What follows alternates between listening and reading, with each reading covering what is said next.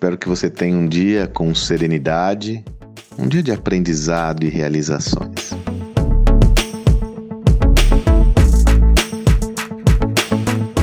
Um dos temas que realmente tem me chamado a atenção e tem causado grande preocupação e atenção diz respeito ao seguinte dilema. Quando nós nos deparamos com as transformações requeridas por esse novo mundo, tanto no contexto pessoal quanto corporativo, nós percebemos que a, o nível de complexidade é grande de todo o sistema e as soluções demandadas também têm um nível de complexidade grande. Por exemplo, tenho trabalhado muito com esse processo de transformação organizacional em empresas que almejam estar mais preparadas para lidar com os desafios desse novo mundo. Essa transformação organizacional invariavelmente resulta numa reflexão sobre a cultura daquela empresa, e cultura é um dos temas que eu tenho cada vez mais me aprofundado, somos autores do novo Código da Cultura, né, que é proveniente desses estudos. Então, invariavelmente, essa transformação cultural envolve uma reflexão importante sobre a cultura daquela empresa.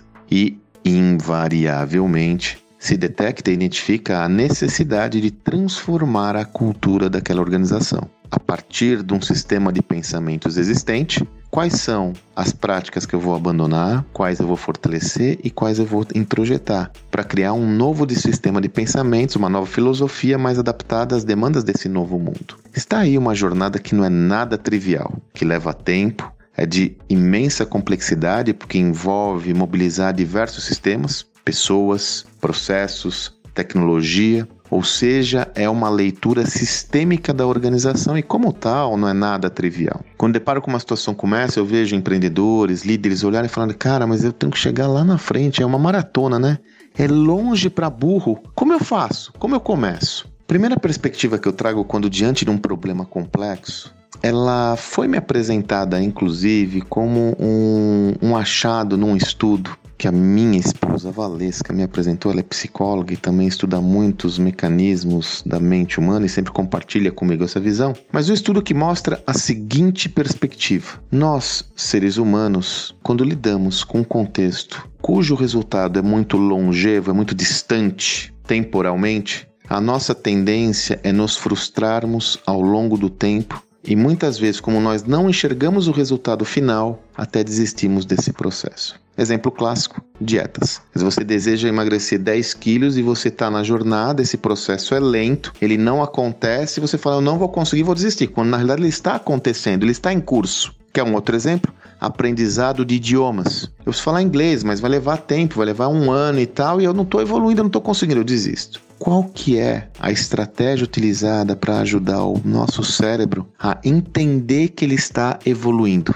São as pequenas vitórias. Fracionar essa jornada em pequenos espaços de tempo, de modo a que ele perceba claramente a sua evolução. Então eu tenho que, eventualmente, usando como metáfora, emagrecer 10 quilos, mas na primeira semana eu vou emagrecer 800 gramas. E aí eu vou mensurar o resultado olhando o fim, mas, sobretudo, atento à minha evolução no curto espaço de tempo. Isso vai me gerar muito mais conforto e uma percepção evolutiva do processo, aonde, a despeito de entender que o fim é longínquo, eu estou evoluindo crescentemente. E aí eu volto ao ambiente empresarial. Quando você tem um projeto muito extenso, a minha sugestão tem sido sempre: o final que você deseja é a visão.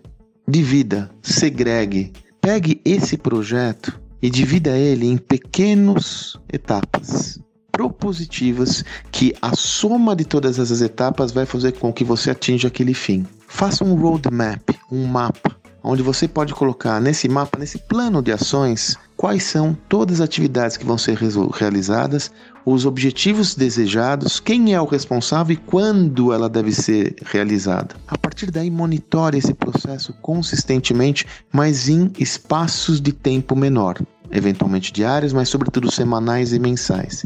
E aí você vai ter uma percepção clara evolutiva da transformação do seu negócio, por exemplo, olhando onde você quer chegar. Mas como está muito distante, você vai analisando cada evolução e a partir dessa evolução aprendendo com ela. Com o tempo, isso gera um ciclo virtuoso importante que retroalimenta todo o sistema, que é o oposto do ciclo vicioso, que ele é desestimulante na medida que não se percebe a evolução do processo. Portanto, sempre que você se deparar com algum qualquer tipo de projeto, processo de longo prazo, qual que é o caminho? Dividir essa jornada em pequenas etapas. O americano tem uma frase ótima que são os quick wins, as vitórias rápidas, para que você chegue no final com fôlego, para que você tenha fôlego para chegar no final que você deseja. Não deixe de fazer isso, porque do contrário você correrá o risco de gerar frustração e de repente não ter o estímulo desejado para chegar aonde você almeja. É uma estratégia e todos nós temos de desenvolver estratégias tanto no nível organizacional quanto no nível pessoal. Estratégias pessoais para que nós possamos nutrir uma boa, um bom equilíbrio e uma visão propositiva rumo aos nossos objetivos e conquistas. É isso. Espero que você tenha um excelente dia e até amanhã.